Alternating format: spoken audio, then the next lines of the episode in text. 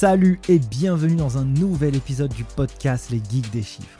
Chaque semaine, je vais à la rencontre de personnes qui réinventent ou interagissent avec le monde de la comptabilité ou de la gestion d'entreprise. Experts comptables, entrepreneurs, directeurs financiers ou acteurs de l'écosystème, je cherche à dénicher pour vous les meilleures pépites pour comprendre comment designer son profil et devenir inarrêtable sur le marché du travail.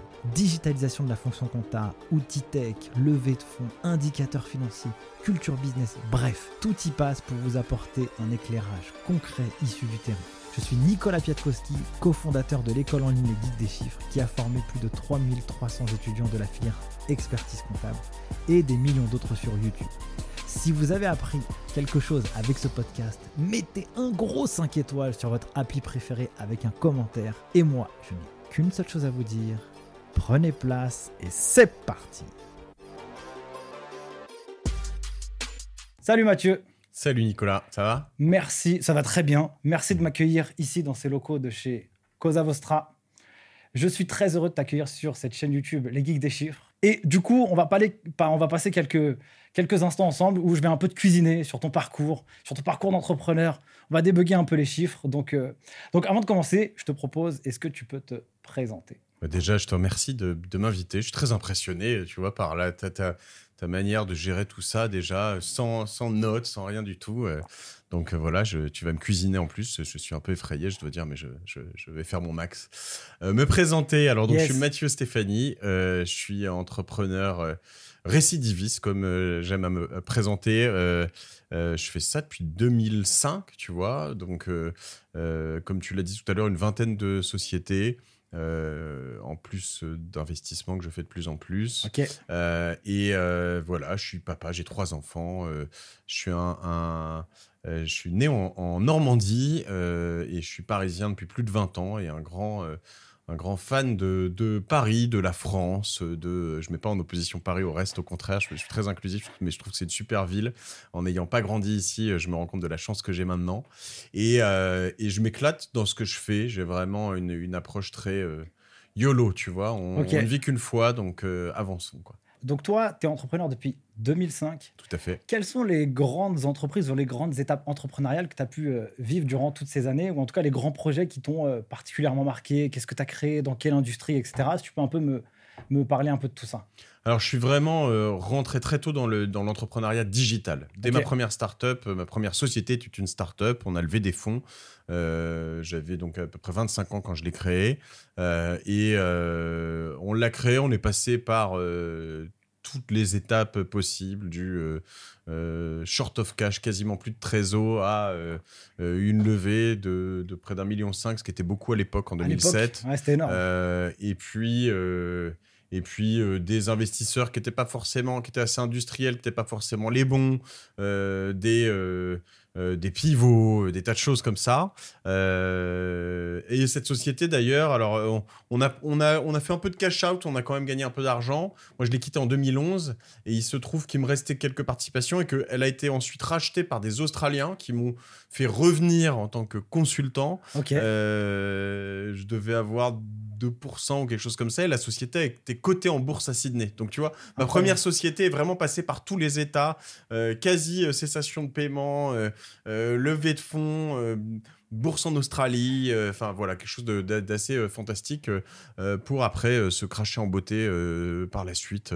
mais là, j'étais vraiment depuis assez longtemps, quelques années loin de la société. Ok, et donc du coup sur ce projet entrepreneurial, mmh donc c'était quoi l'activité précise? Ça a été quoi les premières étapes? Euh, comment tu t'es structuré? Tu l'as fait tout seul? Tout au début, comment ça s'est passé? Écoute, euh, l'activité, alors déjà, il faut, voir que 2005, c'était un autre monde. C'est-à-dire que pour créer une société, il fallait aller au greffe du tribunal de commerce, il fallait remplir des CERFA à la main, il euh, fallait, tu vois, donc c'était quai, de, quai de Corse à Paris, euh, c'était un, truc de ouf, quoi. Les, les, les, même, même les ressources pour comprendre comment le faire, c'était pas facile, quoi. Tu vois, il y avait pas. Euh, fallait vraiment aller chercher dans des livres comment je crée ma société, est-ce que je fais une SARL, une SASU, comment. Euh, voilà, donc l'idée de, de, Citizen Site, c'était de créer la première agence de presse participative. Donc, on a découvert à ce moment-là qu'il commençait à y avoir des appareils photos sur certains téléphones portables. Et on s'est dit, tiens, l'amateur pourrait devenir un, gros producteur de photos. Donc on va récupérer ces photos et ces vidéos, on va les revendre à la presse et aux médias du monde entier, CNN, Fox News, TF1, BFM TV et les People évidemment aussi. Mais comment c'est arrivé ça, cette idée de, se dire que tu vas faire ce, truc-là? Toi, t'aimais la photo au début à la base? Oui, j'ai toujours, alors j'ai toujours assez aimé la photo. Après, il y a eu plusieurs choses, mais euh, la vraie histoire, c'est que je, travaillais à Londres pour le quotidien gratuit Métro, euh, où j'avais fait déjà quelques années, d'abord en France, puis à Londres pour le, pour le, le, headquarter international. Euh, je m'entendais pas trop avec mon boss, donc je suis parti pour une autre idée de business, un truc autour de la publicité vendue en dernière minute, ce qu'on appelle les bouclages. et j'ai quitté mon job pour ça. Et au bout de deux ou trois mois, je me suis dit non, j'ai mieux en fait comme euh, business. Et je me suis peut-être trompé d'ailleurs là, en l'occurrence. L'autre euh, idée aurait peut-être été mieux, euh, mais ça c'est pas grave. Hmm. et l'idée en fait, ce que j'ai retenu là-dessus, c'est que quand tu te mets en mouvement, tu vois, quand tu restes et que tu te dis, il y a qu'à Faucon, tu vois, toutes ces personnes qui se disent, j'aimerais faire ça, j'aimerais. En fait, moi je suis parti pour un projet et j'en ai fait un autre et c'est ok et c'est tant mieux. Et je me suis régalé et j'ai appris beaucoup plus en étant à mon compte pendant 6 euh, ans, de 25 à 30, 31 ans, que euh, si j'étais, je pense, resté euh, dans la structure dans laquelle j'étais à ce moment-là. Donc, dans cette, dans cette partie entrepreneuriale, tu m'as dit que tu as levé des fonds, donc tu as rentré des investisseurs. En fait, ça a été quoi un peu le business model? Donc, toi, il y, avait des, des, euh, des amateurs, des particuliers. Ouais, des particuliers. Ça, ils, faisaient des photos. Et des semi-pros, ouais, tout à fait. Ils vous les envoient. Et vous, comment vous monétisez tout ça? Comment ça marche? C'est quoi un peu le business model derrière? Alors, ils nous envoyaient des photos. Mhm. Euh, on les proposait, euh, on les validait déjà. Donc, il fallait être sûr que c'était un à eux, que c'était pas du vol et du recel, parce qu'il fallait qu'ils nous envoient des photos qu'ils avaient bien pris eux-mêmes. Euh, le problème, c'est qu'à l'époque, les photos numériques en qualité, c'était pas toujours complètement dingue. Euh, et après, on, tu vois, donc on, on, appelle, on va clearer les droits, tu vois, tout ce qui est droit à l'image, droit de l'image, propriété intellectuelle, toutes ces choses-là. Et ensuite, on va les proposer au marché, en France, à l'étranger. Notre idée d'origine, c'était de les proposer en aux enchères en exclusivité, mais en fait, euh, ça, c'était un truc qu'on a développé pendant six mois, hyper compliqué à faire, que personne n'a jamais utilisé. Tu vois, première bonne grosse bourde. Mais ça, c'est la vie, c'est comme ça, tu apprends en faisant des erreurs. Et, euh, et en fait, on s'est mis à les vendre surtout pas mal au téléphone. Et puis, on envoyait les fichiers, nous payait, euh, voilà. Et je reversais 70% euh, aux photographes. Donc, nous, on gardait 30% de commission. Et alors après, ils sont arrivés un certain nombre d'abonnements. Donc, sur des photos, il y avait les scoops. Tout ce qui était scoop, c'est vendu aux enchères quand même au téléphone, mais aux enchères. C'est-à-dire, tu vas avoir un journal euh, à l'époque, tu avais euh, donc Bild, Le Sun, euh, les journaux papier payaient très cher parce qu'ils augmentaient leur diffusion très fortement à chaque fois qu'ils sortaient une grosse photo en couverture. et puis après, tu avais les photos de tous les jours pour l'illustration, etc. Là, on avait des abonnements. Donc là, on versait au forfait des, petits montants à nos photographes. Et enfin, on avait un dernier, une dernière ligne de revenus qui était qu'on louait notre technologie aux chaînes de télé, euh, aux, médias. Donc, je sais pas si tu connais les témoins BFM TV, par exemple. Vous êtes témoin d'un événement, envoyez-nous les photos. Ben, en fait, c'est nous qui avons créé avec les équipes de BFM TV à l'origine, les témoins BFM TV, euh, les reporters mobiles de 20 minutes, etc., etc., avec une grosse techno qui permettait de valider d'où venaient les photos, à qui elles appartenaient, quel était le tag GPS, etc., etc. On validait plein de choses technologiquement. Ok, et, du coup, euh, vous êtes arrivé à partir du moment où vous avez levé des fonds, souvent lever des fonds, ça, sert à quoi pour un entrepreneur? C'est euh, soit tu as besoin d'accélérer, soit tu as besoin de financer, ton, développement, l'internationalisation. Pourquoi vous avez levé des fonds et à quel moment? Alors, on mettait, je, pense, tu je ne sais, pas si tu vois la vie d'une startup, généralement, on va avoir donc euh, euh, vraiment au tout, tout début l'embryon d'idées. Après, tu vas essayer d'aller chercher une sorte de proof of concept, donc un POC, P-O-C, proof of concept. Et tu vas, euh, avec ce proof of concept, essayer de prouver, tester euh, avec bah, une plateforme euh, ton idée. Après, tu vas avoir, alors potentiellement d'ailleurs, avant ça, plutôt, tu vas avoir la minimal value proposition, le MVP. Et donc ce MVP va, va, savoir de, servir à vraiment tester, mais avec le minimum, minimum possible. Bien sûr. Ça peut être un questionnaire, ça peut être quoi que ce soit, mais vraiment pour tester ton marché. Et après, tu arrives au POC. Et une fois que tu as un, proof of concept, tu as prouvé ton concept, généralement, tu as besoin de grossir fort et vite. Parce qu'il y a d'autres potentiels euh, euh, concurrents, parce que voilà. Et en plus, en face, à ce moment-là, tu n'as pas forcément de revenus. Donc, comme tu n'as pas de revenus, bah, tu as besoin de cash. Donc, généralement, tu vis sur tes propres deniers les quelques premiers mois. Euh, après, tu as besoin de grossir, d'avoir des devs, des créas, des gens comme ça. Tu as besoin, tu vas dépenser 400, 500 000, 1 million par an, plus de la promo, etc. etc. Et en fait, très vite, euh, tu crames, comme on dit, beaucoup d'argent. Donc, tu as besoin de, de cash pour aller devenir ensuite euh, rentable et atteindre une taille de marché suffisante. Mais ça, c'est pas tous les business qui font ça. Tu vois, aujourd'hui, sur Cosa Vostra, mon agence, j'ai jamais levé de fonds. On est ce qu'on dit autofinancé. Ok. Bootstrapped, comme on dit. Ok, exactement. Dans le monde des startups, c'est comme ça qu'on parle. Donc, vous avez levé des fonds. Comment ça se passe, le process d'une levée à cette période? Comment on va chercher? Comment on va convaincre? Comment on va évoluer, évaluer aussi le montant de la levée? Si tu peux un peu raconter un peu cette partie euh, d'expérience. Euh, alors ça a pas mal changé en effet depuis, mais tu fais ce que tu appelles un, deck, donc c'est une présentation. Idéalement, euh, euh, tu vas avoir une sorte de teaser, donc une présentation de, deux pages qui permet au début que tu vas envoyer plus par email ou mmh. voilà des gens que tu connais directement, indirectement, que tu as entendu sur des podcasts, que tu as vu dans différentes choses, etc. Tu vas leur dire voilà j'ai un, un, un, super truc. Et puis, euh, bah, si certains d'entre eux te reçoivent, tu vas essayer d'utiliser pas mal de techniques hein, de vente, euh, notamment une sorte de FOMO. J'ai déjà beaucoup de monde dessus. Euh, si tu te dépêches pas, j'aurai plus de place pour toi dans mon tour de table, etc., etc. Ce qui est assez fou, c'est que, en fait, on sort du domaine du rationnel. tu as beaucoup de gens qui sont très talentueux pour te valider un PowerPoint. Littéralement, il n'y a même pas de MVP, il n'y a rien. Il n'y a rien, il y a une idée une bonne équipe, généralement. Quand tu as une bonne équipe, euh, voilà. Ça aide. Et, euh, et moi, j'ai investi dans une boîte euh, l'année dernière qui, qui, qui levait 8 millions d'euros en se valorisant 30 millions, qui fait zéro de chiffre d'affaires. Et le, le mec qui, qui, qui, était à la tête de cette future boîte était encore en poste dans sa boîte d'avant. Mais il avait déjà revendu plusieurs boîtes, etc. Il avait déjà donc ce qu'on appelle un track record. Donc tout ça, en fait, c'est quand même un peu au, feeling. Au feeling, et il faut y croire très fort. Et en fait, souvent, on va te dire, alors ça, c'est un truc, tu vois. Euh, euh, au début, les comptables dans mon entourage, ça les, ça les, ça les faisait halluciner. C'est-à-dire qu'ils avaient des, des, des, des, moyens de valoriser une boîte qui étaient multiples du chiffre d'affaires, multiples. Euh, tu vois, j'ai reçu un, un, un, type sur mon podcast, Pierre Valade, qui avait fait une boîte qui s'appelle Sunrise, et il a vendu 100 millions à Microsoft. Et je lui dis, euh, mais pourquoi t'as pas essayé de monétiser à un moment euh, plutôt que, tu vois, vendre la vendre, etc. Mais il me dit, si j'avais essayé de la monétiser, je l'aurais vendu un multiple de la valeur. Tu vois, ça, ça aurait été un calcul de comptable, tu vois. Je l'aurais vendu un multiple de la valeur de son, euh, de son activité, de son activité exactement. on analyse quoi. Or là, moi, je lui ai vendu pour un prix de croissance, de traction, comme on dit. Il y a de plus en plus d'utilisateurs toutes les semaines qui utilisent ça, des dizaines de millions. Donc ça, ça a une valeur qui est en dehors d'une valeur financière, en fait, quoi, et de, et de, et de, chiffre d'affaires. Donc voilà, tu arrives avec euh, ton two-pager, ton, ton, ton, voilà, ton petit document. Ensuite, tu arrives avec un plus long qui va faire entre... Euh, 10 euh, et 20, 30 slides maximum, un deck. Euh, et dedans, tu vas avoir un business plan qui va être tout faux parce que de toute façon, il se réalise jamais, mais il faut quand même montrer des beaux chiffres et des choses comme ça. Faut pas être complètement euh, dans l'espace hein, non plus. Hein, tu vois, il faut, que ton business plan il, soit cohérent sur plein de choses, marché, etc., etc. Mais il faut qu'il soit aussi très ambitieux.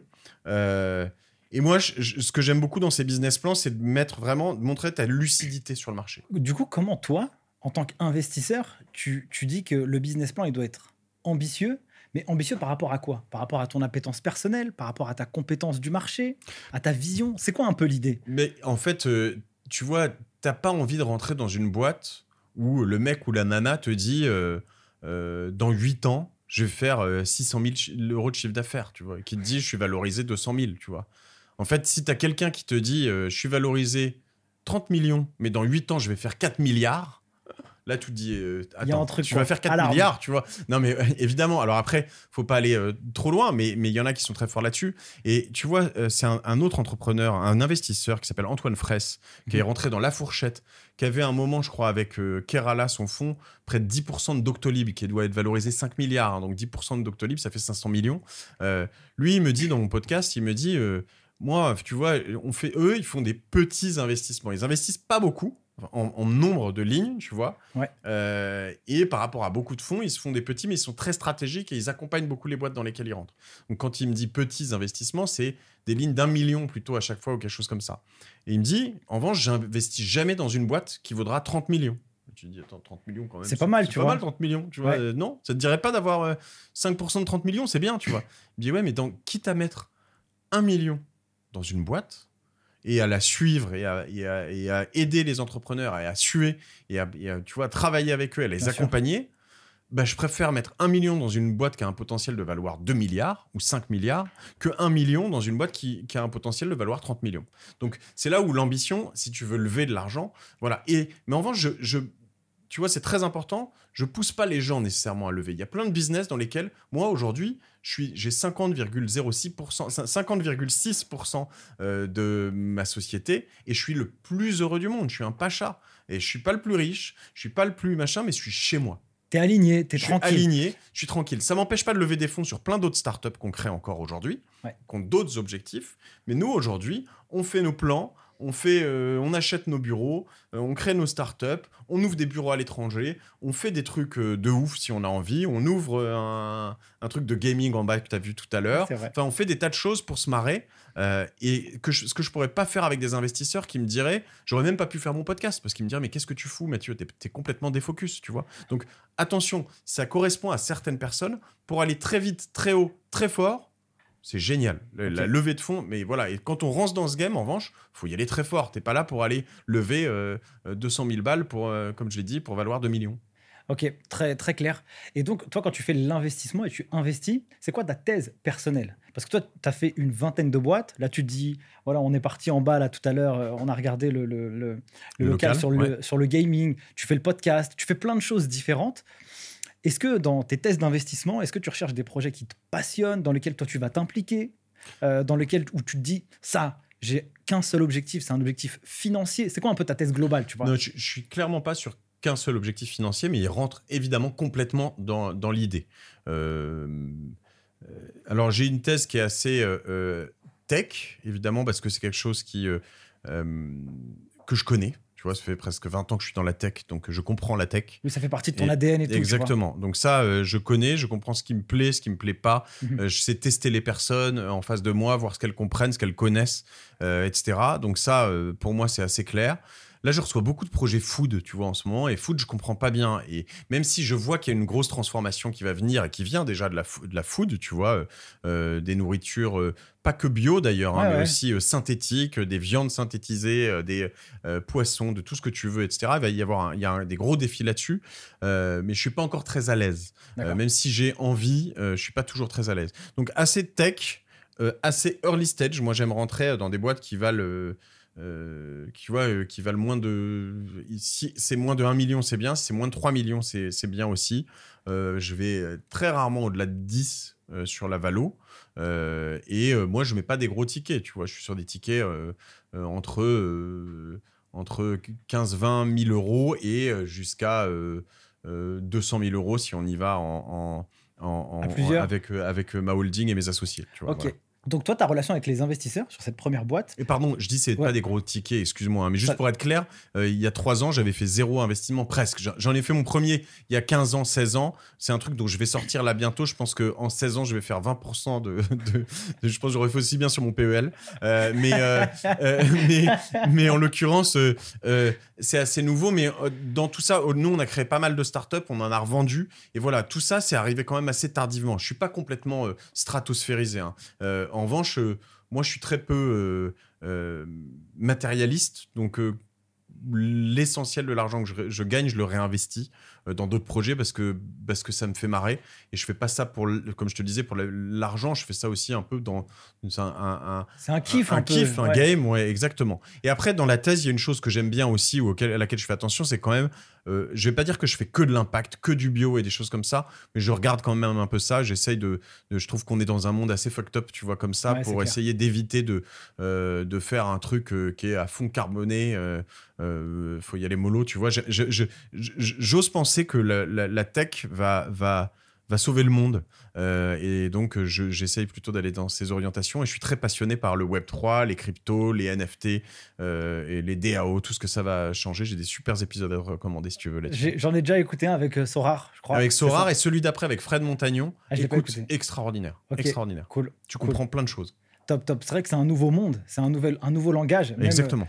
pour vulgariser ce sujet, parce qu'on même les gens qui vont faire l'effort de pouvoir le le simplifier, ça reste encore pas très évident à comprendre, tu vois. Et tu vois, c'est pas pour vendre mes contenus que je dis ça, mais cet épisode, alors il y a celui avec Nicolas Julia, non mais Nicolas Julia évidemment, et celui juste après avec Fred Montagnon.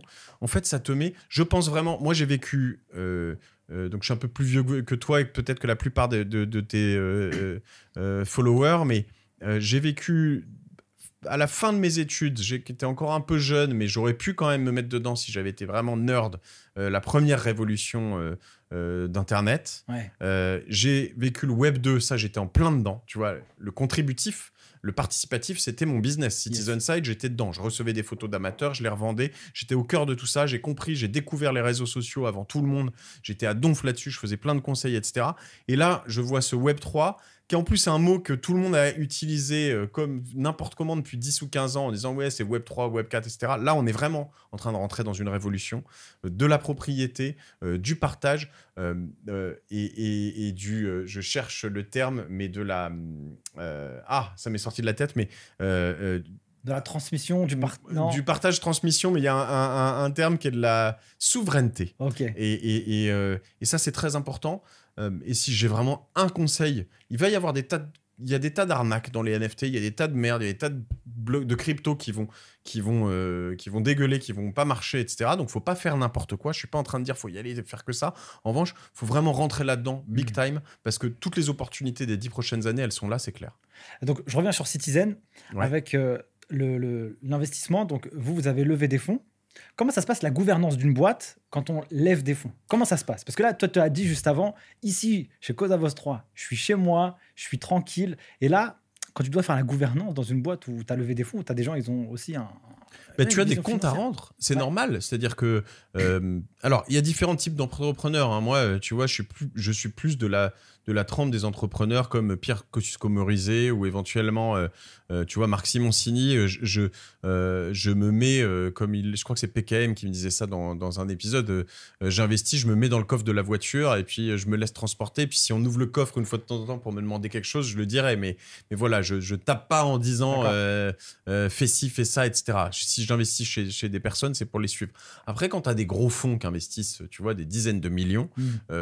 ou tant plus petit, mais des millions, tu as quand même des contrats à rendre. As, tu vois, je te montrais tout à l'heure, je reçois des emails mensuels avec euh, tout ce qui se passe. Ça, j'apprécie les recevoir, des suivis de portefeuille, tu vois, être capable de savoir euh, euh, si ça marche, si ça marche pas, pourquoi, comment je peux aider, etc., etc. Quand toi, tu gères ta boîte, moi, en 2007, c'était différent.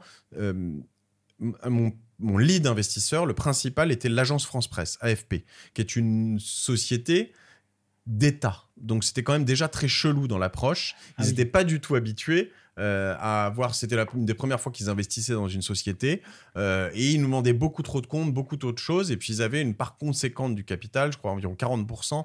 Euh, donc c'était c'était un peu un autre monde. Aujourd'hui, généralement, tu vas avoir surtout si ta société est un peu euh, chaude, quoi, hot, et qu'il y a plusieurs personnes, tu vas pouvoir négocier ta gouvernance et dire voilà, moi, euh, euh, je veux bah, que vous me laissiez tranquille, tu peux rentrer avec 10, 15, 20, 30% selon. Donc, il y a des normes, généralement, un tour de table. quand tu lèves, tu vas lâcher à peu près 20% de ton capital. Le premier, donc. Voilà, entre 20 et 30. Mais si tu es bon, tu es entre, plutôt entre 20 et 25. Si tu es très bon, tu es à 15. mais on va dire aux alentours de 20, 25%. Au deuxième tour, tu vas relâcher de 20 à 25%. Alors, tu n'arrives pas à 50, puisqu'évidemment, euh, par effet de ruissellement, quand tu lâches 25%, ceux qui ont compris les 25% du premier tour, eux aussi relâchent 25%. Donc, euh, tu vois, si tu fais 25, 100, moins 25, euh, moins 25, moins 25, tu n'arrives pas, à, tu vois, à la fin à 25% au bout de 4 tours. mais voilà, donc c'est important de comprendre à peu près ça. L'idée, c'est quand même d'essayer autant que possible d'avoir une majorité le plus longtemps possible, donc euh, euh, et de pouvoir au moins être le maître à bord. Ça, le plus tu arrives là-dessus à faire ça, le mieux c'est.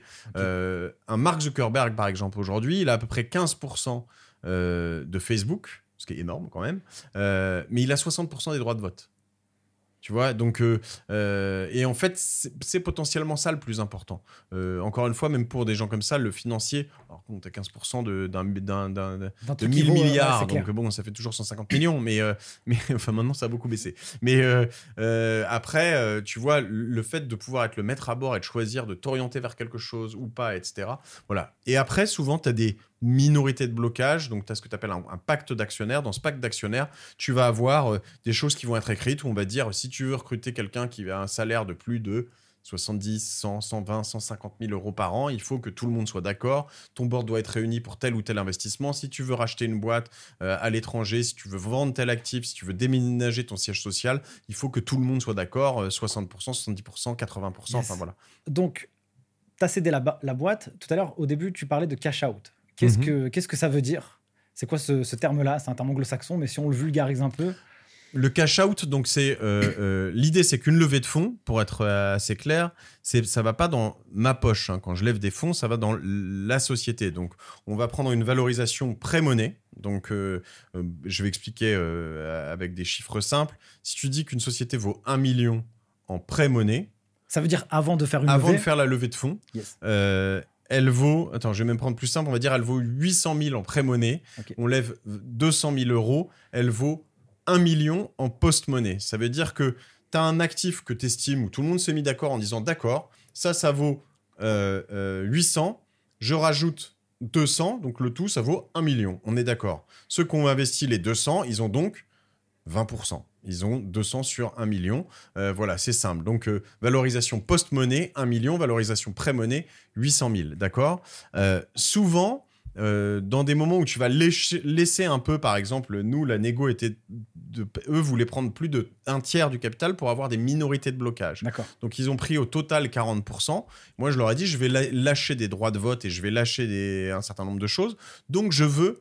en, en, parallèle, moi j'avais pas de droit au chômage, euh, pas de cash. En fait, j'avais jamais, j'avais gagné de j'avais mis tout mon argent dessus. Je leur disais, moi, je vous laisse quand même un, bout de contrôle de ma boîte. Donc, en échange, je, veux du cash, ce qu'on appelle du cash out. Donc, euh, à ce moment-là, on avait négocié pour avoir, euh, avec mes associés, ce qui peut paraître beaucoup, mais en fait, c'est pas grand-chose, quelques centaines de milliers d'euros pour nous. Pourquoi c'est pas grand-chose? Parce qu'en fait, sur une aventure où tu bosses 80 euh, heures par semaine euh, de 2005 à 2011. Enfin, ouais, tu vois, j'ai fait 5 ans à peu près. Euh, ben, euh, euh, à un moment, si tu, tu, tu mets, euh, je sais pas, 300 000 divisé par 5, ça fait un peu d'argent, mais c'est pas l'équivalent des bonus que tu aurais gagné si tu avais été dans n'importe quel autre business de sales ou de finance, etc. C'est clair. Donc, parce que clairement, tu, tu voilà. Donc ça, faut le négocier, le négocier âprement.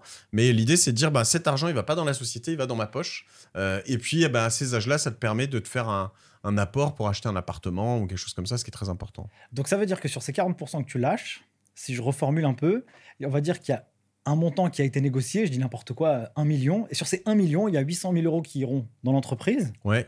et 200 000 euros qui iront dans, la, poche des fondateurs. Et donc, c'est ça qu'on appelle le cash, out. Ouais, exactement. Ok, super, très clair. Donc, après, tu as revendu cette boîte. Bon, tu as fait ton aventure entrepreneuriale. Exactement. Je suis sorti, j'ai pris encore un tout petit peu de cash out. Elle n'était pas en grande forme quand je suis parti. Euh, alors, il se trouve que. Il se trouve que moi, une des raisons pour lesquelles je suis parti, c'est que j'avais euh, pas les mains libres. Et je leur ai, moi, je leur ai dit, à un moment, je veux soit être le boss, mais être avoir les mains libres complètement et pouvoir assumer les succès comme les échecs, soit partir. Au choix. Tu, te sentais plus à l'aise en fait Non, j'étais engoncé entre euh, voilà et donc euh, entre mes associés historiques, euh, des nouveaux actionnaires, etc. On a pris la décision. Mes, mes, mes associés historiques m'ont dit nous, on n'a pas envie. J'étais plus ou moins le boss de facto, mais pas complètement non plus. Et donc, du coup, on n'a pas envie que tu aies les pleins pouvoirs, etc.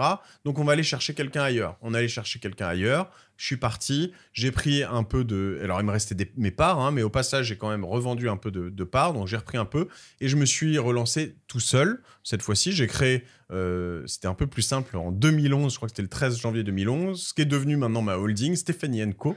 Euh, et. Euh, Et, euh, et donc, euh, je me suis relancé tout seul. Et là, tu te relances quand tu as été entrepreneur, faut le savoir, sans chômage, sans rien. Donc, dès le premier mois, même si tu as fait, comme on l'a dit, un peu de cash out, un peu de choses comme ça, en fait, euh, ça part vite, quoi. Parce que tu as tes loyers ou tes remboursements d'emprunt, etc., etc. Tout est en train de. Tout est un peu ouvert. Et là, tu veux gagner, tout de suite de l'argent, quoi. Donc, Stéphanie Co, qu'est-ce qui se passe après? Donc, Cosa Vostra, est-ce que tu le crées dans la foulée? C'est quoi un peu. Cosa Vostra, c'est une sorte de, c'est un, euh, une, c'est le, on va dire le, le bout du tunnel de, de Stéphanie Enco. Ce qui s'est passé, c'est que euh, je voulais pas travailler pour d'autres. J'avais, j'avais, j'étais, je suis trop mordu d'entrepreneuriat. Je peux, je pouvais pas être embauché. Euh, euh, tu vois, génération do it yourself, c'est mon podcast. Je fais partie de cette génération. J'ai besoin de faire les choses moi-même. Je préfère je préfère, quitte à bosser pour d'autres, être, être euh, serveur dans une pizzeria ou, dans un McDo. Euh, et puis faire mes business en parallèle pour juste euh, un, job alimentaire, en tout cas, que, que vraiment de rentrer dans un truc où, ou alors il faudrait vraiment des gens qui m'embarquent dans une histoire, mais, mais j'en suis, je suis pas prêt, je tiens trop à ma liberté. Donc du coup, j'ai commencé à faire du, du conseil, j'ai créé euh, plusieurs sites internet en parallèle, euh, plusieurs structures. J'ai vendu euh, des bracelets en silicone sur lesquels il y avait marqué ton statut Facebook, single in a relationship, in an open relationship. On a fait, on a, on a fait quelques centaines de milliers d'euros avec ça, mais à la fin, en fait, on s'est retrouvé avec un tel stock business à la con, tu vois. Euh, ces trucs que tu vois beaucoup dans les journaux, tu te dis c'est génial. Attends, je vais en faire. Et puis tu en commandes 5000, tu les vends comme ça. Tu en commandes 10 000, tu les vends comme ça. Tu en commandes 50 000, tu les vends comme ça. Tu en commandes 500 000. Là, tu en vends 100 000 et il t'en reste 400 000 sur les bras. Et, en fait, tu as juste remboursé euh, la commande des 500 000. Et à la fin, tu te retrouves avec. Voilà. Donc on les a écoulés au fur et à mesure après. Mais honnêtement, tu vois, et c'est hallucinant. Ça, il y a plein de business qui brillent de loin. Tu dis, mais c'est hyper facile. C'est vrai que c'est pas compliqué. En fait, souvent, c'est quand même un peu des les business pas pérennes, c'est souvent un peu des business de merde. Euh, en parallèle, en revanche, j'avais fait des trucs assez rigolos. Alors j'avais récupéré des licences, je vais te passer le, de, déguisement qui s'appelle les Morph Suits, je les vendais dans, toute la, francophonie et ça faisait quand même ça quelques millions de chiffre d'affaires. Moi j'étais en, je prenais euh, des petites commissions là-dessus. Euh, T'étais tout seul J'étais tout seul, je faisais tout ça tout seul. Euh, j'étais, je voulais être digital nomade, donc digital nomade, un ordi, un téléphone, je, bosse, où, je, bosse où je veux, etc.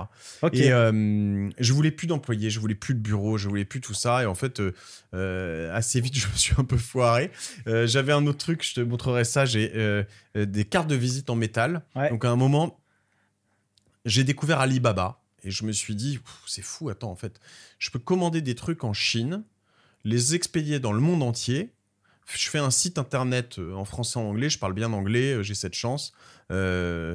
Et puis, euh, puis voilà, je me suis dit, qu'est-ce que je pourrais faire? Un truc sur lequel il y a beaucoup de marge, euh, un truc un peu, un peu niche, sur lequel on ne viendra pas trop m'emmerder.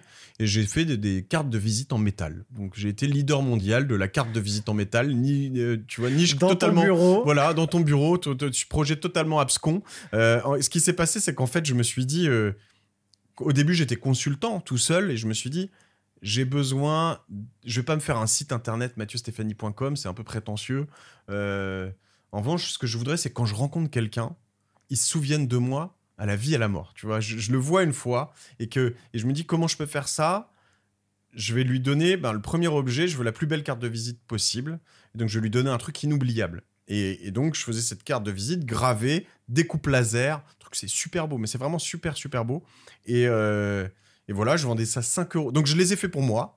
Les gens adoraient. Et puis il y a plein de gens qui m'ont dit euh, J'aimerais bien, bien en avoir. Donc t'en fais pour un pote, puis euh, tu lui fais, sympa, et puis en fait tu te rends compte qu'à la fin tu as les droits de douane, tu lui avais dit je te les fais pour 150 euh, euros, et puis en fait t'en as pour 250, donc en fait t'en as pour 100 balles de ta poche, tu te dis bon voilà, et puis au bout d'un moment tu fais tes calculs, tu fais une fois, deux fois, trois fois, puis à un moment tu te dis bah attends, il y a quand même une traction, il y a des gens qui en veulent, je vais faire un site, on va voir. Le site ça m'a pris deux semaines à le faire tout seul, je suis nul, nul en design, nul en, c'est un de nos métiers hein, chez Cosa Vostra aujourd'hui en, en dev, etc., mais c'est pas le mien, tu vois.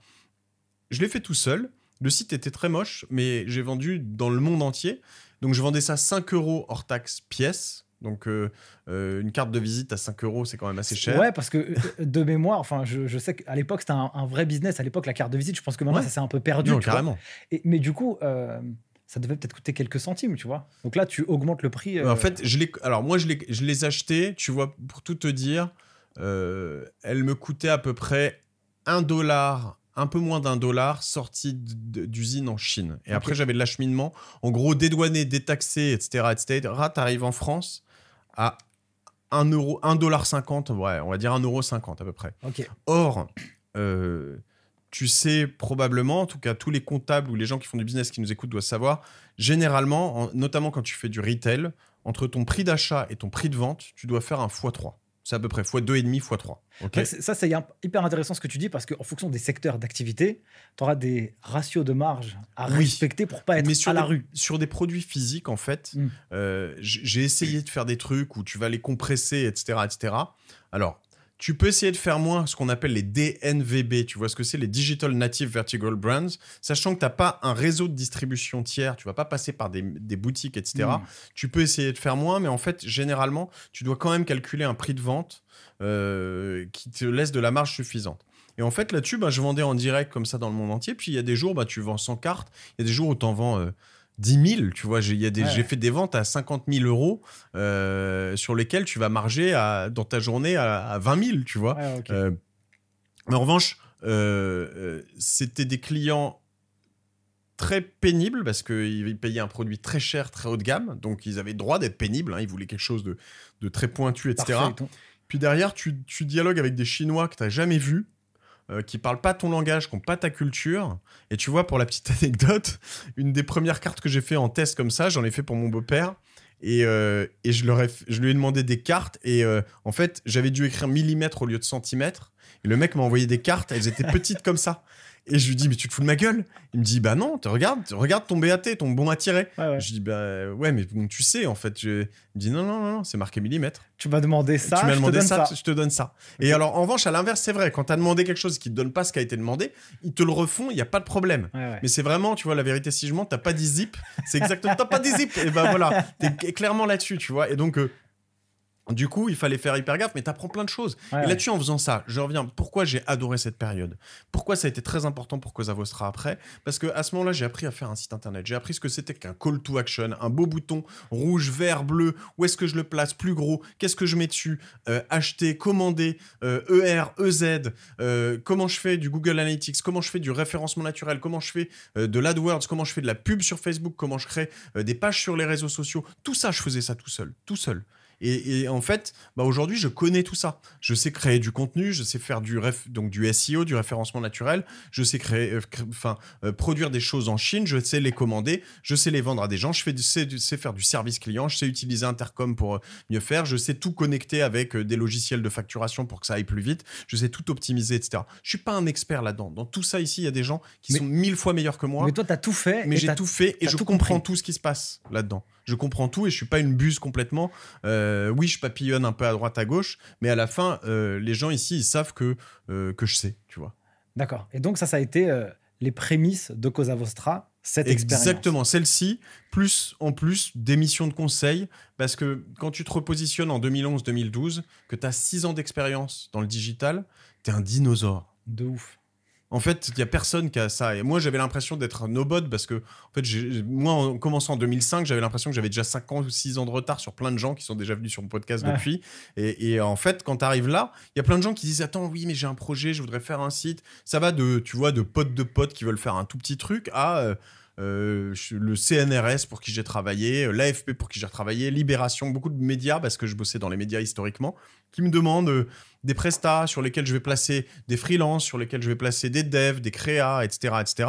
Puis en fait, à force, sur tous ces trucs, ben, je me suis retrouvé à perdre le fil de mon ambition qui était devenir digital nomade, parce qu'en fait j'avais plein de gens qui bossaient pour moi, j'étais resédentarisé à Paris, et, euh, et puis j'étais en train de me dire il me faut un bureau, tu vois, et à un moment je me suis dit attends, euh, j'avais mon frère qui bossait avec moi euh, en dev.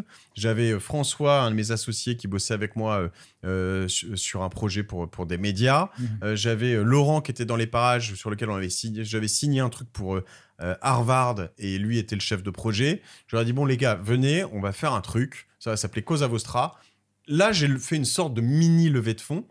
C'est-à-dire, c'était une création hein, de la boîte en vrai, mais j'aurais dit, je remets tout ce que j'ai, donc tout ce que j'ai là-dedans, moi je veux garder ma société, donc Stéphanie Co, je, la garde, je reverse tout dans cette société qu'on va appeler Cosa Vostra, et vous, vous investissez ce que vous voulez, il n'y a qu'une chose que je veux, c'est garder 50%. Le reste, vous splittez, etc. Et donc, eux, ils ont racheté. J'aurais pu leur dire, je vous vends et je me mets des choses dans, la, dans les poches, faire un cash-out, comme je disais tout à l'heure. Mais j'ai préféré me dire, on va mettre les moyens dans cette société. Donc, ils sont rentrés. Euh, pour 50%, ils sont rentrés avec, de mémoire, 150 000 euros.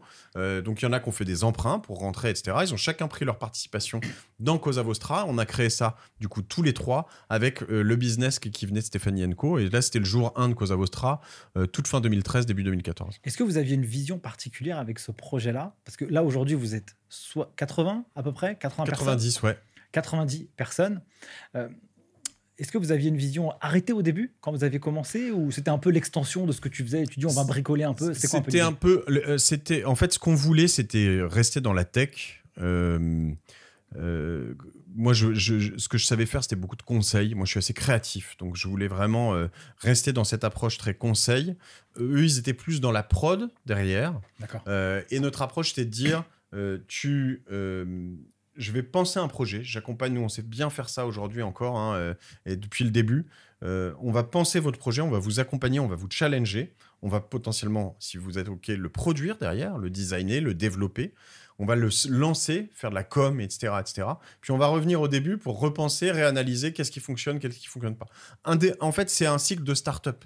Tu vois ce qu'on appelle une itération. Itération numéro 1, tu arrives jusqu'au MVP dont on parlait tout à l'heure tu as testé, tu réfléchis, tu te reposes, tu dis attends, qu'est-ce qui se passe? Ça, ça marche, ça, ça marche pas, ça, on arrête, ça, on va là-dessus. Tiens, on va interroger deux, trois personnes pour voir comment ça va, voilà. Et puis on redéveloppe, on redesign, on reteste, etc., etc. Et puis tu itères, tu itères, tu itères, puis c'est comme ça que se sont créés euh, Google, Facebook, etc. Ouais, bien sûr. Ok, donc une boîte qui passe de, de 3 personnes à 90, quels sont les indicateurs que toi tu vas analyser? Donc en fait, quel je vais repartir plutôt sur autre chose. Quel est ton rôle aujourd'hui dans la boîte?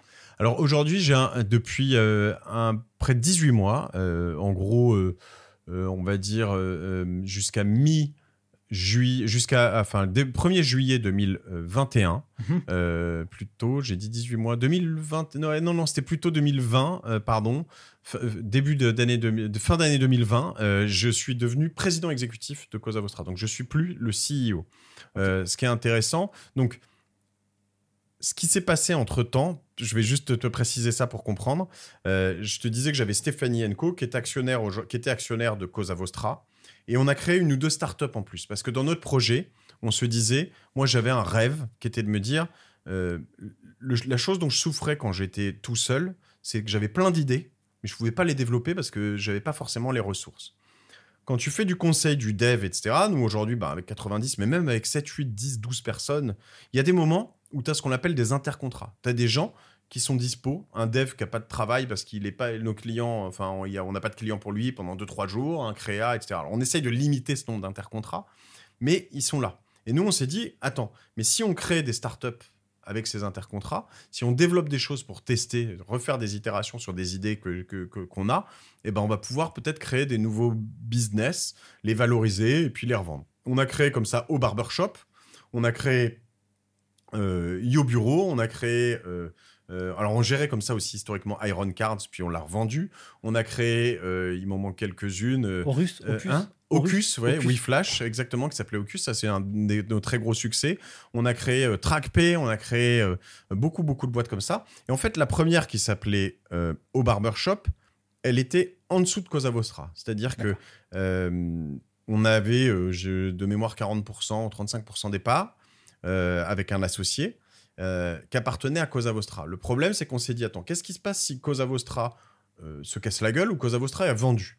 Bah, on va voir en dessous au barbershop qui n'a rien à voir, qui un site marchand euh, pour les barbus et barbiers euh, qui marchait bien, qui, qui, est parti super fort. Voilà, donc on s'est dit en fait, les prochaines startups, celle-là on l'a cédée au bout de 18-24 mois, et les prochaines startups, on va les mettre en société sœur de Cosa Vostra. Donc on a refait une opération au-dessus pour créer une holding intermédiaire qui s'appelle Padrino, euh, on reste dans l'univers des mafias, tu vois. Et, euh, euh, Padrino détient aujourd'hui, enfin, un peu moins de 100%, parce que maintenant on a des collaborateurs qui ont des participations de Cosa Vostra. Et moi, je détiens 50% de Padrino. D'accord? Et donc là-dessus, on, a- on fait ça et avec, on crée des, des structures qui sont des sociétés sœurs. On achète des bureaux qui sont des sociétés sœurs, des SCI sœurs, etc., etc. Et on structure tout ça comme ça en grossissant, ce qui nous a aidé à, à beaucoup grossir aussi rapidement. Euh, J'ai perdu le fil de ta question du coup. C'était là. mais ce qui- en fait, ce qui est intéressant, c'est moi non plus, je me rappelle plus, mais en tout cas, ce qui, était- ce qui est intéressant, c'est que dans ton analyse de ton activité, Ouais. c'est que quand tu places pas tes consultants, c'est un poste de charge dans ta boîte. Mhm. Et donc, tu t'es dit, pour finalement décharger un peu toutes les idées que toi, tu as dans ton cerveau, parce que tu es un créatif, Ouais, tu vois, ça se voit, tu as, mille idées à, à- en tout cas, c'est l'impression que ça donne. tu vois. je- je- je 1000 confirme. idées à la seconde et donc tu te dis, purée, euh, si je les mets pas à exécution, est-ce que tu augmentes ta frustration dans ta tête Et donc tu Mais- dis, mais bah, grave. j'ai des gens à côté, je, je peux les faire kiffer aussi. C'est exactement ça. Tu as tout compris et, et me et me faire kiffer et me libérer de cette frustration parce que moi, ça bloque, tu vois. Ouais. Je vais te donner, tu vois, Ocus, euh, donc qui s'appelait WeFlash. C'est un projet que j'ai écrit. euh, euh, j'ai des mails, hein, tu vois. J'ai écrit des choses à des photographes en 2011. Et le projet, on l'a vraiment lancé en 2015 ou 2016. Ouais. Et ça a été une. Et je l'aurais lancé plus tôt, c'était probablement trop tôt. J'avais pas les moyens, j'avais pas forcément le, le truc, mais voilà. Et, mais c'était une obsession, c'était une grosse frustration entre le. Entre, euh, moi, j'ai des trucs comme ça qui me reviennent en tête et il faut qu'un jour je les lance, sinon, je, je- tu vois, je, je Je pète vois. un plomb, quoi. Et donc, du coup, j'ai cette, euh, cette chance d'avoir euh, tout ça. En revanche, ça a un coût. C'est-à-dire que finalement, de temps en temps, il y a des projets comme ça qui prennent beaucoup de place. Et du coup, on va, on va éviter de placer des gens euh, chez des clients parce qu'on a besoin d'eux sur des startups qu'on est en train de créer. Et Ocus, ça a été vraiment ça. Euh, et donc, ça, c'est une. euh, pour la petite histoire, c'est un. C'est un, un ersatz, comme on dit, c'est un, un, un spin-off de, de Citizen Side.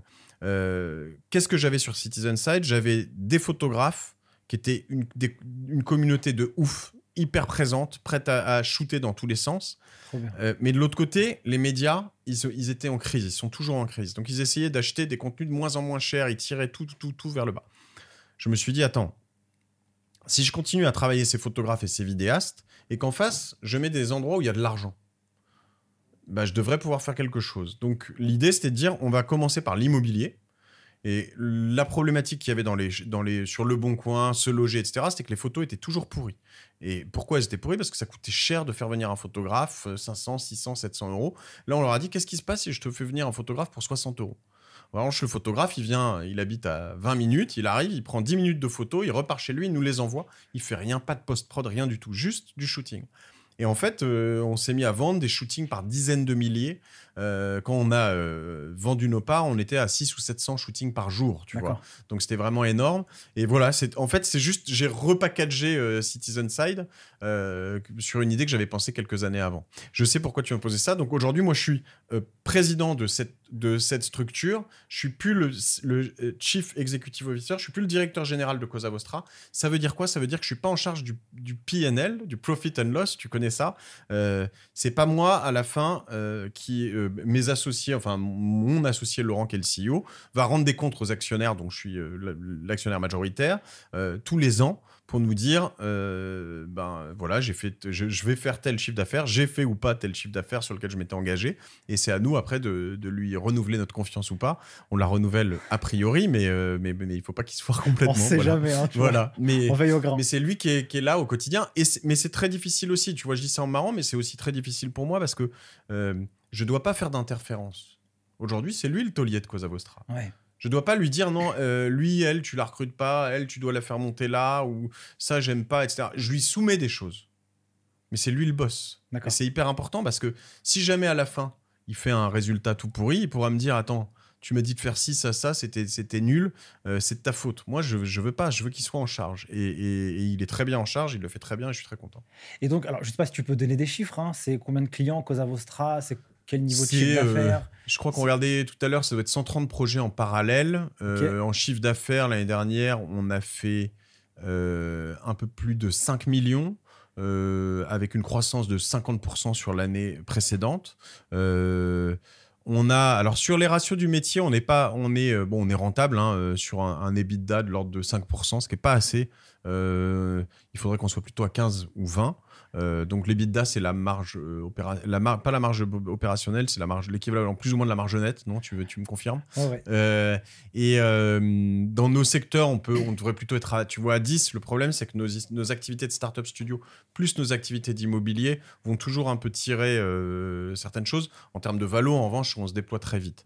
voilà, on, a, on est sur un, un, run rate, une croissance de, de, de l'ordre de 40%, je pense, cette année, à peu près. Ce qui est beaucoup, hein, parce que quand tu es autofinancé, euh, euh, ça veut dire que tu dois recruter beaucoup, beaucoup, beaucoup, et tu dois toujours tirer sur la, sur la trésorerie euh, à mort, mais c'est parce que, parce que, en fait, le plus gros poste de charge d'une boîte comme celle-ci, une agence, en fait, c'est les humains qui la composent. Exactement. évidemment, ça crée de la valeur pour, pour la boîte, mais en tout cas, c'est le plus gros poste, donc il faut être. Tu vois, c'est la différence, la vision du comptable et, la vision de l'entrepreneur, c'est que moi, pour moi, ma plus grande valeur, c'est sont les employés et pour le, pour le comptable, c'est la, la plus grosse charge. Ouais. Faut les virer, tu vois, attention.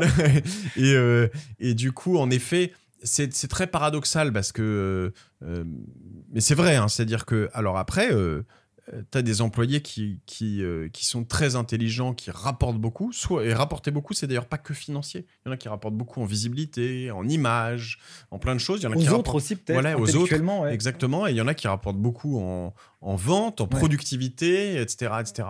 Mais euh, en effet, dans une société de service, beaucoup de gens ont du mal à le comprendre, notamment quand tu viens du produit. Plus tu as de monde, plus tu as de ressources oui, plus tu as de charges, mais plus tu as de ressources. Moi, si j'avais, au lieu de 90 personnes, si j'en avais 900, j'aurais 10 fois plus de choses à vendre. Euh, donc a priori, euh, tu vois, si je pouvais, enfin, j'ai pas envie de lever de l'argent, mais c'est aussi le principe. Si tu dis je peux lever de l'argent pour passer de 90 à 900 beaucoup plus vite, bah tu peux gagner du temps, euh, mais tu vas lâcher une partie de ton de, ton capital. Aujourd'hui, il y a beaucoup de sociétés qui nous approchent pour ça, euh, faire ce qu'on appelle des LBO, leverage buyout, donc qui, vont nous qui pourraient nous permettre, par exemple, de nous racheter à nous-mêmes la société avec eux, avec un emprunt. Donc en gros, on va dire, euh, j'arrondis, mais je dis Cosa Vostra vaut 10 millions. Euh, on va racheter aux actionnaires, donc à nous, 10 millions Cosa Vostra. Donc nous, on prend 10 millions. avec ce fonds, par exemple, qui va mettre 3 millions, nous, sur les 10, on va en remettre 2.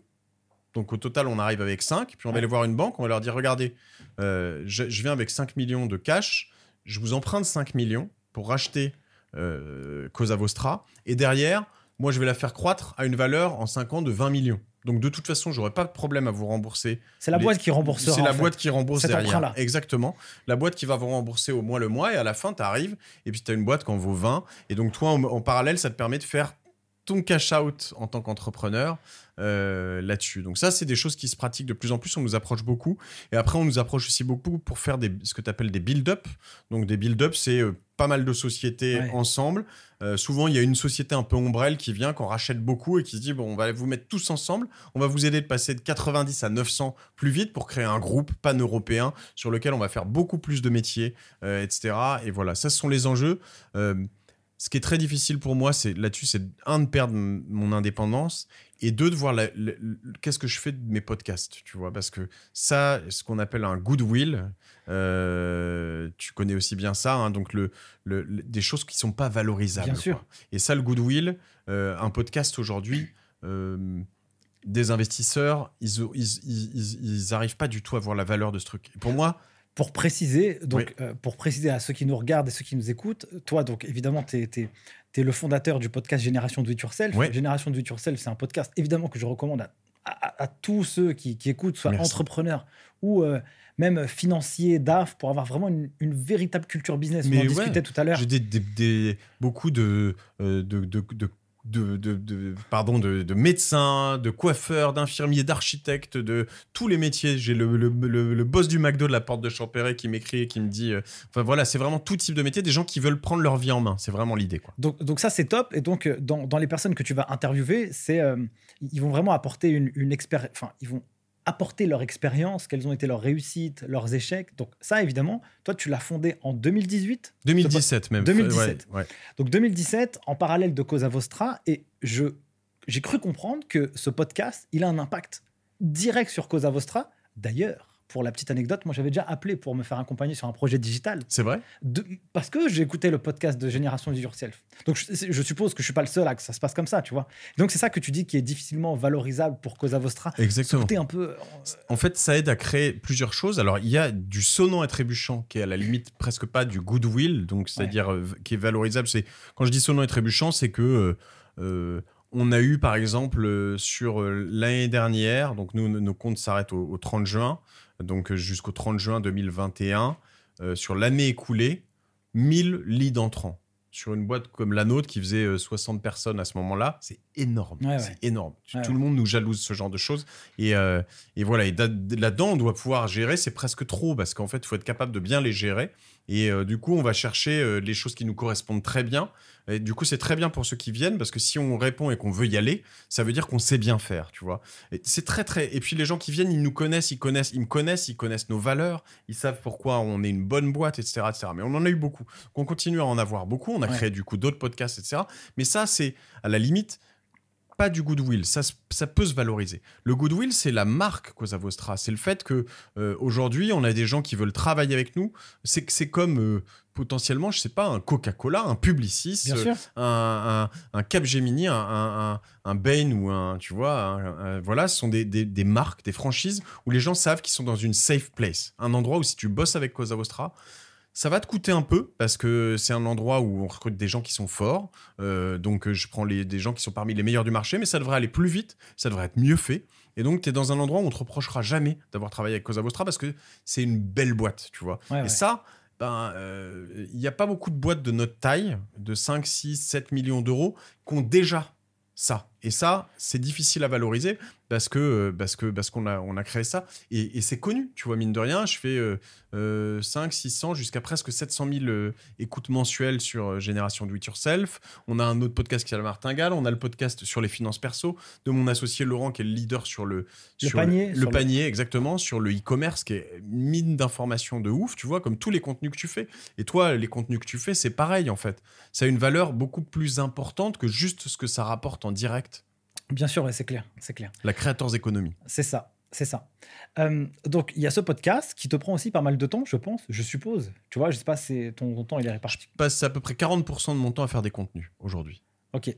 Si je reviens sur Cosa Vostra, quels sont les indicateurs de performance que tu vas analyser? Donc tu m'en as déjà donné quelques-uns, mais comment mhm. tu arrives à faire progresser cette boîte? Donc tu m'as envoyé, euh, on, on, regardait tout à l'heure euh, un, un, email, un email que tu recevais avec certains indicateurs. Quelles sont les grandes masses d'indicateurs que toi tu regardes en tant qu'entrepreneur sur un projet d'entreprise qui vit? Sur, sur, En tant qu'entrepreneur, en tant qu'investisseur, nous on a beaucoup de besoin de, de, d'informations entrantes, donc euh, qui viennent sur Slack ou, euh, par mail. Hein. Moi, j'aime bien par mail traditionnel, avec des choses assez bien bordées, savoir euh, combien de, de, par exemple, nouveaux clients ou nouveaux leads, prospects, on a rentré dans Pipedrive. Donc, on a un logiciel, tout doit être bien rentré, etc. Et puis derrière, on va mettre, tiens, tel et tel et tel client, on en a eu huit nouveaux.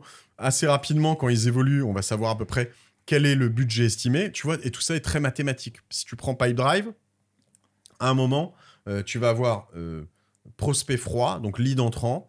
On ne sait pas, euh, il s'est rien passé, il n'y a pas eu encore de discussion, il rentre là-dedans. Après, il y a eu un premier call effectué. Après, il y a la proposition envoyée. Après, la proposition négociée. Après, il rentre dans la partie chaud bouillant.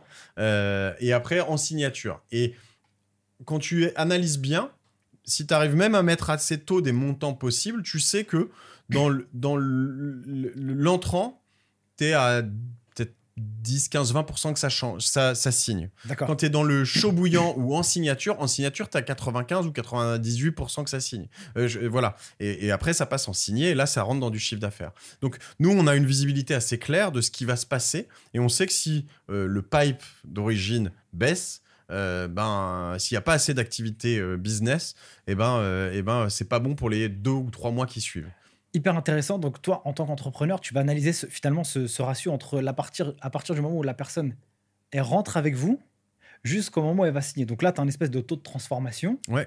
Et toi, à, chaque, à chacune des étapes, tu vas essayer de challenger tes équipes pour qu'ils puissent améliorer finalement les ratios. Et en fait, ce qui est intéressant, c'est que moi, j'ai deux. Si, si je dois pousser ça jusqu'au bout, j'ai deux grandes choses à regarder. J'ai mes ressources, qui sont mes employés, euh, et nos employés, nos collaborateurs, sont en fait, euh, pour moi, les choses que je chéris au- au-delà de tout, en fait, même devant mes clients. Je dois passer forcément ça parce que, en fait, mes clients, qu'est-ce qu'ils viennent acheter? C'est des collaborateurs exceptionnels. en fait, ouais. Exactement. Exact. Donc si, euh, si c'est comme si tu prends un produit, euh, si j'ai un, un produit de merde, ben euh, je peux le vendre pas cher. Mes C'est clients sont prêts à être contents, mais c'est un produit de merde. donc Voilà. Moi j'ai un produit qui a un très bon produit, donc on vient chercher un très bon produit, donc je dois les chérir, les bichonner du premier jour où ils arrivent jusqu'au dernier jour où ils partent, même bien après. Tu vois, aujourd'hui on, on prévoit dans notre cinématique euh, euh, jusqu'à 6, 8, 10, 12 mois potentiellement après qu'ils soient partis Ouais, ouais. euh, de reprendre contact, leur dire j'espère que tu vas bien, que ça va là où t'es maintenant, etc., etc.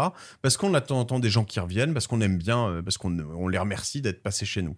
Donc ça, c'est le côté collaborateur. Et là-dessus, j'ai même pareil des choses où j'ai le nombre de nouveaux candidats, le nombre de candidats en cours de recrutement, le nombre de candidats oubliés, c'est ceux euh, dont on- à qui on n'a pas parlé depuis une semaine, etc. Et puis voilà, le, la masse salariale, le nombre, voilà, et tout ça, ben, j'ai donc mes coûts d'un côté et mes revenus de l'autre. Et de l'autre côté, c'est revenus. Donc la chance qu'on a aujourd'hui, c'est que tout ça, tu, co- tu connectes ça avec, je te parlais de PipeDrive sur les revenus, Bien sûr. avec mes logiciels de facturation, nous aujourd'hui sur Salesy, et puis sur, de, sur ma boîte à moi, on est sur Penny Lane. Euh, de l'autre côté, on va utiliser euh, euh, sur le recrutement, je sais plus, euh, on a plusieurs, plusieurs trucs. Et on, int- on intègre tout ça avec ce que tu appelles un Tegromat ou différents services comme ça. On balance ça sur Slack, puis on a des choses assez automatisées qui te permettent de te faire des tas de rapports et de piloter, en fait, tout simplement. Et de te dire, tiens, là-dessus, il n'y a pas assez d'activité. Là, on est en manque de type de personnes. Tu vois, un des, un des problèmes qu'on essaye de résoudre en ce moment, c'est que typiquement, euh, euh, quand, tu, subis ou qu'il y a de l'inbound, donc des, clients qui viennent vers toi, moi, je dois essayer de savoir, c'est Laurent hein, d'ailleurs qui gère tout ça, euh, à, à 3-4 mois, est-ce que euh, je suis full sur mes devs? Est-ce que j'ai des jours dispo? Si j'en ai trop de dispo, il faut que je réussisse à trouver des, des moyens d'en vendre. Euh, Est-ce que, euh, tu vois, j'ai des créas? Et en fait, un produit comme ça, un, pardon, un, un- un client, il vit, il commence par du conseil, après il va faire de l'UX, du design, Ouais, du ouais. dev, et puis après euh, de la création de contenu, du marketing, etc., etc. Et puis donc tu dois en fait être certain que tout le monde soit ait un taux d'occupation suffisamment élevé. Là, en ce moment où je te parle, tu vois, j'ai trop de, on a un tout petit peu trop de, alors si tu rentres dans le détail, mais de dev front, des gens qui font que du front, qui sont dispo. Et, donc euh, ils sont, ils sont, euh, je crois qu'ils sont bookés à 60 ou 70% euh, alors qu'un taux raisonnable c'est plutôt 85, tu vois. Est-ce que tu as une équipe comptable? Chez Cosa Vostra ou quelqu'un qui gère la partie finance Qui c'est On qui te remonte toutes ces informations Alors, euh, on a, euh, on a déjà très important une comptable, euh, Marlène Agro, qui est, euh, qui est chez Audit en ligne, on avec on- Laurent. On On la l'embrasse. dédicace. Voilà, Franchement. je peux largement. je suis très fan de ma comptable et voilà, je lui dédie beaucoup de, de mes podcasts et voilà, je suis très. elle est super, elle nous accompagne sur tout depuis euh, 10 ans. Euh, avec Laurent, elle travaille avec son époux en l'occurrence D'accord. euh, et c'est sympa. Euh, Donc c'est une expert comptable, hein. on est bien d'accord. lui est expert comptable, elle ne l'est pas. Je Mais ils ont créé un cabinet. Ils ont un cabinet, ouais. Ok, donc toi Voilà. tu externalises ta comptabilité. La, la comptabilité, oui. On a un directeur financier externalisé aussi qui fait un jour par semaine encore, Tanguy D'accord. Bujar, qui est très bien aussi. Mais le piquez pas parce qu'il a plus de temps, donc il reste chez nous.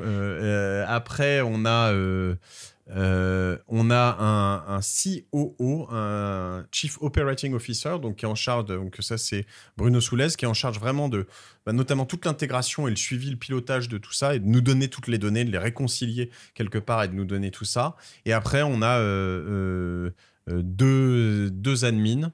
Euh, donc euh, voilà, Laure et Karine, euh, qui sont à la fois admin factu compta et gestionnaire des bureaux, on va dire office manager. Ok, donc ce qui est hyper intéressant dans ce que tu dis, c'est qu'on est sur une boîte. Trois d'ailleurs, parce qu'on a Imen aussi en Tunisie, pardon. Parce qu'on a une société en Tunisie aussi. Exact, ouais, vous avez des bureaux aussi en Tunisie. Une société en Ah. Angleterre, je l'ai pas dit. Oui, je les ai pas comptés dans toutes les sociétés. Oui, c'est vrai. Donc alors attends, juste quand même, on a une boîte, 100 personnes, qui fait 5 millions d'euros de chiffre d'affaires, il n'y a pas de comptable en interne, quoi. Ou pas, en tout cas, pas un comptable qui est employé à temps complet. C'est une brique de comptabilité où toi, tu vas externaliser une partie de compta. Hmm. C'est- hyper intéressant, ça. Parce que ça veut dire que vous avez mis des process en place automatisés qui fait que vous n'avez pas besoin de cette euh, ressource, comme tu Tout à fait. dire. En effet, parce que, alors, ce qui se passe, c'est que, alors, du coup, si on prend 100, si tu arrondis à 100, je vais plutôt arrondir à 7 ou 8 millions, du coup, puisque quand on faisait 5 Ah millions, oui. on était plutôt euh, 60, tu vois. Ok, Euh, euh, sinon, les ratios seront mauvais pour ceux qui nous écoutent, parce que dans nos business, on est plutôt de l'ordre de, normalement, 100 000 euros par collaborateur. C'est à peu près la, la- la norme qu'il faut faire. Euh, Et euh, du coup, euh, qu'est-ce que je voulais dire? Ouais, le, le, euh, en fait, ce qui se passe, c'est qu'en utilisant les bons logiciels, tu vas avoir notamment les personnes en charge du business qui vont faire des devis, euh, qui vont devenir des factures d'acompte, euh, qui vont devenir des factures. Bien sûr. Euh, et en fait, tout ça, quand même, vit un- une vie. Voilà. Ce qui est, ce qui est difficile, et ça a été d'ailleurs une des, une des boîtes, la dernière boîte que j'ai revendue, qu'on a créée, qui s'appelait TrackPay, Mhm. et qui était une société qui, servait, qui, qui avait pour objectif de réduire les délais de paiement. Parce qu'un des problèmes qu'on avait beaucoup, oui. historiquement, c'est qu'en fait, euh, on relançait pas les clients. Nous, tu vois, on envoyait une facture, puis on se disait, les gens vont nous payer. Euh, non pas que je sois bête, tu vois, mais je sais, mais en fait, euh, on les relançait quand on avait vraiment besoin d'argent. Mais- ouais. En fait, sinon, voilà, donc il y en avait qui en profitaient bien, puis qui, qui attendaient, et puis au bout d'un moment, on les rappelait, ils nous disaient, mais attends, ça, ça fait un an. Je dis, bah oui, mais ça fait un an, mais en fait, tu me les dois quand même, tu vois. Ouais, je te l'ai envoyé la facture, donc tu, me la payes, tu vois. Ah ouais, mais là, j'ai pas la trésor. Je dis, bah oui, mais je m'en fous, en fait, tu vois. Bon, mais j'avais un vrai problème, et je me disais, mais c'est pas possible de pas automatiser ça. Ouais, Et donc l'idée de TrackPay était de se dire, je vais externaliser ça, je vais utiliser un service, donc ça, ça existe toujours, ça a été racheté par Libéo. Euh, euh, et en gros, ben, euh, je branche mon logiciel de compta et je dis à TrackPay, tiens, voilà ma facture, tu la gères. Donc tu vois, moi je sais pas, j'ai des clients comme euh, Nice Matin, Tétu, TF1, etc. Puis bah, TF1, ils allaient recevoir une facture de TrackPay qui allait leur dire, tiens, voilà euh, la facture de Cosa Vostra, vous leur devez euh, 100 000 euros à payer dans euh, 45 jours. Dans 30 jours, il renvoie un email en disant Je vous rappelle que dans 15 jours, arrive, euh, cette facture arrive à échéance. Euh, donc n'oubliez pas de la mettre euh, en paiement. Deux jours avant, rebelote. Deux jours après, si c'est pas payé, relance. Cinq jours après, si c'est pas payé, relance. Dix jours après, mise en demeure, lettre d'avocat, tout automatisé, etc., etc. Et donc l'idée, c'était vraiment de resserrer vachement en disant attends, moi je t'ai prévenu, j'ai suivi.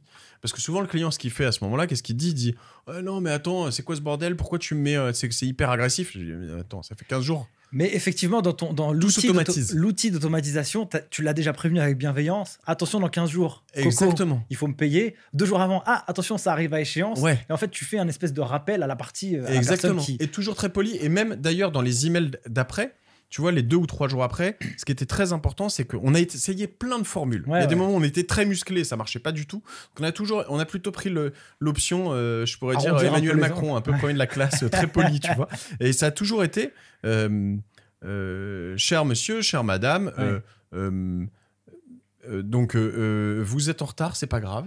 Maintenant, voilà, si il y a un problème, vous pouvez cliquer ici. Et donc euh, derrière, il avait des, solu- des solutions. Euh, on pouvait même lui proposer à un moment euh, des paiements en plusieurs fois, un, échelonnement. On pouvait... Mais en revanche, il fallait pas qu'il se cache et qu'il réponde pas. Ouais, et donc l'idée, c'est de dire, parce que moi je préfère me faire payer en trois fois que de pas me faire payer du tout, tu vois. Et donc du coup, on, on avait vraiment créé un truc super large, toujours très poli, toujours très bien.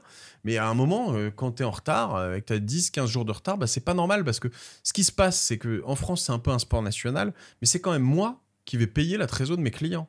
Et ça, je, je, je, je supporte pas, tu vois, c'est pas possible. Ou alors, je peux le faire avec des clients que j'aime bien et qui me le demandent et qui me disent écoute, j'ai un coup de chaud là. Euh, Est-ce que tu peux attendre 15 jours? Si je peux attendre 15 jours, bah, j'attends 15 jours, il n'y a pas de sujet, on C'est des relations aussi. euh, Exactement. business, quoi. Mais en revanche, qu'on vienne pas me dire euh, Ouais, putain, tu fais chier, qu'est-ce que Tu machin. Non, non. Ok, super. Donc, euh, pour revenir juste à ta question, enfin à ta remarque, il y a énormément de choses et c'est tout un sujet qui sont automatisables dans ces métiers-là. Et c'est plutôt une bonne chose. Tu vois, enfin, comme la, tu m'as vu ce midi, euh, la, euh, la facture de, du restaurant, euh, Tu la tu la scannes. avec ton téléphone, tu n'as même plus besoin de passer par ton scanner. Immédiatement sur la, sur la, la, la petite notif qui pop, je la laisse sur la table, je pars et euh, elle va scanner la TVA toute seule. C'est la machine qui, avec machine learning, qui va voir le taux de TVA. Et puis, et boum, il n'y a plus besoin d'une petite main qui se tape des factures à mettre le taux de TVA. C'est un enfer comme boulot à faire ça. Tu Donc euh, tant mieux, tu vois. Je pense que c'est une bonne chose. Ça veut dire que pour les, euh, les les admins, il va y avoir des choses plus intéressantes et plus impactantes à faire. Toi, donc ça fait 10 ans que tu bosses avec Marlène, qui a créé son cabinet d'expertise. Comment toi tu l'as choisi et comment tu l'as sélectionné? Alors, j'avais eu plusieurs experts comptables auparavant, avec qui euh, je pense qu'opérationnellement ça se passait bien, mais j'avais pas un fit humain, tu vois, une sorte de, de match, euh, comme on dit sur Tinder, euh, humain. Euh, je connais pas Tinder, hein, je suis marié depuis longtemps, soyons clairs. ah, faire gaffe hein, dans ce que tu dis. Hein. et, it's a match, mais non, bon, tu vois, tu connais l'expression. et puis, et puis pareil, je vais créer des problèmes parce que si j'ai un match avec Marlène, son, son associé Marie va, va, va, me créer des problèmes aussi. Non, non, mais on s'est bien entendu. Il se trouve que c'est un de mes associés, François, qui bossait déjà avec elle et qui nous a dit, voilà, et elle était aussi abordable à un prix abordable. Je pense que c'était aussi une époque de leur vie, mais pour des petites boîtes comme la nôtre, des petites structures au début. Et donc, faut trouver un, cabinet qui correspond à ta taille, ça c'est très important, euh, qui correspond à ta mentalité, qui va te comprendre, euh, et qui est, euh, tu vois, une connexion qui se crée, quoi, des gens avec qui tu as envie de bosser, parce qu'en plus, c'est pas des, toujours des métiers euh, hyper facile. Alors, il y a plein de comptables qui sont passionnés, eux sont passionnés, ils font ça très bien. Mais euh, moi, c'est pas la partie du boulot qui me passionne le plus. Donc, autant le faire avec des gens qui sont sympas et, euh, et, avenants et des bons conseils, et pro surtout. Et donc, toi, il t'accompagne sur quoi? Évidemment sur la production, la comptabilité, mais est-ce qu'il te donne des conseils sur l'optimisation fiscale? Je sais, je, que tu n'es pas archi friand de l'optimisation, mais en tout cas, est-ce qu'il t'accompagne sur des structurations d'entreprise, etc. Aujourd'hui, on, alors nous, on est assez créatifs déjà là-dessus. Donc, euh, c'est vrai que euh, je pense que euh, il nous accompagne vraiment sur la compta, l'optimisation de, de, certaines choses, notamment moi, tout ce qui est euh, comment on appelle ça, tu vois, convention collective, tout ça, j'y comprends rien, ça m'intéresse pas, je veux pas savoir, et donc je laisse tout gérer complètement. Euh, un le dernier échange que j'ai eu ce matin avec Marlène, c'est euh, tiens, là-dessus, j'ai un changement à faire sur ton compte Alan. Est-ce que tu me fais confiance? Et j'ai juste répondu oui, je te fais confiance. Je, même, je sais même pas ce qu'elle fait comme changement, tu vois. donc ça, c'est très important. En revanche, tu vois, là où moi je les ai beaucoup poussés, c'est sur ces changements euh, d'outils en permanence. Euh, je suis arrivé, euh, je bossais avec eux, on a fait euh, Celsi, Invokit, mais ça c'était la même boîte. J'ai fait QuickBooks, j'ai fait Invoicely, j'ai fait récemment Penny Lane.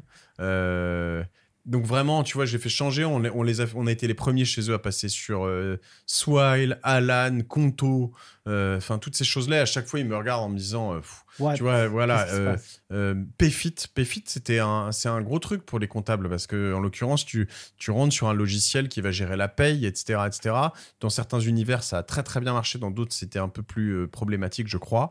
mais aujourd'hui, je crois que ça marche super bien. Et, et en fait, nous, nos, nos, nos, collaborateurs sont, sont, hyper contents d'être sur, sur toutes ces, ces, plateformes. Nous, on a toujours été les first movers, quoi, les premiers à aller là-dessus. Et nos comptables, au début, ils se disent, mais qu'est-ce qu'ils font encore? Maintenant, ils nous font confiance, ils se disent, tiens, ils ont peut-être des. C'est peut-être la marche à suivre.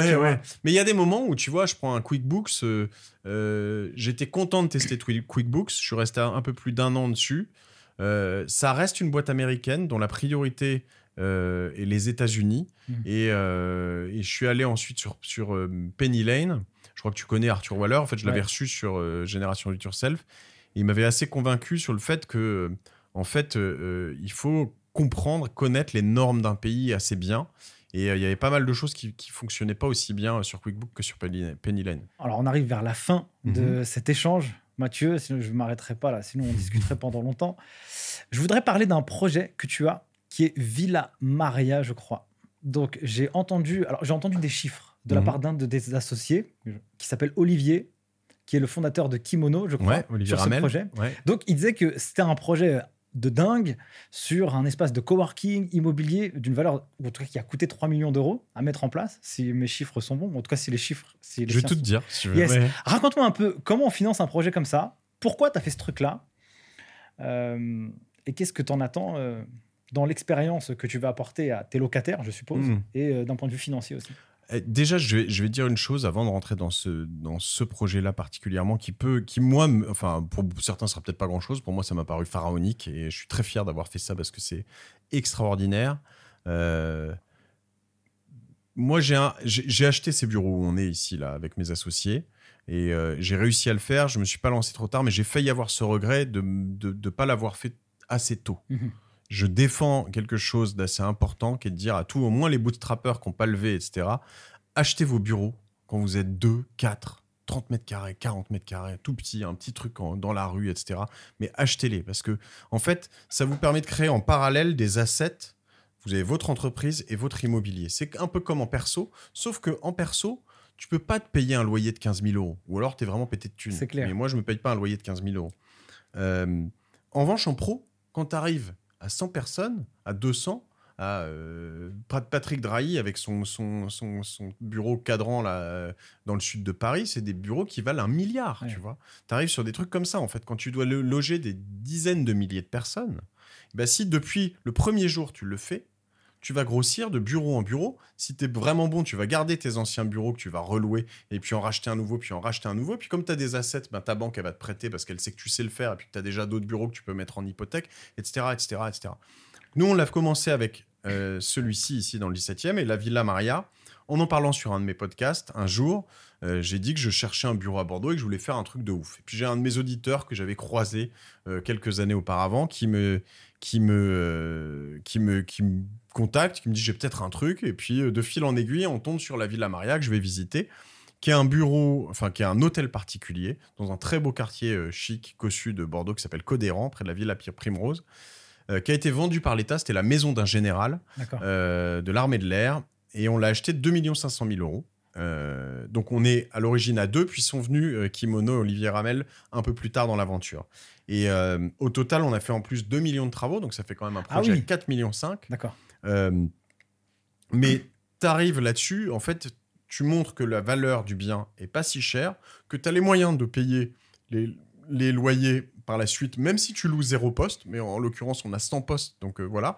Aujourd'hui, on est à 6 mois après à peu près l'ouverture, on a loué 70% du, bureau, il nous reste 30 postes à louer. Ça couvre euh, largement euh, toute une partie des frais. Et qu'est-ce qu'on a? Tu vas sur villamaria.fr, je crois, tu verras un bureau avec une piscine, une garderie, euh, euh, un grand parc. À chaque fois que j'y vais, je, je travaille dehors. tu kiffes, Euh, t'es là.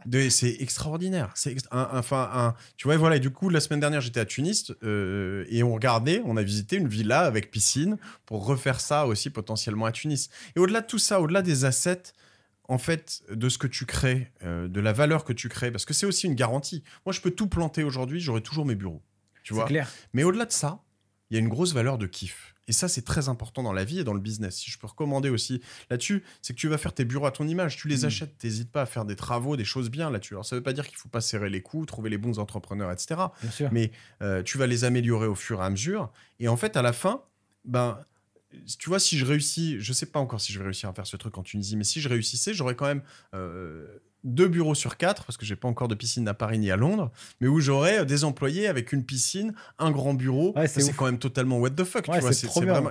trop. Et ben voilà, et ça crée de l'attractivité pour ma boîte, ça crée de l'attra- pour des collaborateurs euh, plus intelligents, plus fun, qui correspondent à ce qu'on veut, qui veulent venir bosser avec nous. Ça crée de l'attractivité pour les clients, ça écrit notre histoire. Et tu vois, moi, je peux pas être Google, avoir des trucs gigantesques, mais en revanche, je peux être euh, Cosa Vostra et avoir des trucs un peu. euh, Ouais, qui sont cool en Ouais. fait. Et où, où tu vas transmettre aussi ta personnalité. Et je trouve ça, mais c'est top parce que c'est dans tout ce que tu fais, et en, en tout cas dans tout ce qui est visible, et ben c'est ce qu'on ressent, et même dans l'échange, tu vois, c'est trop bien. J'essaie de cool. faire pareil dans les choses invisibles.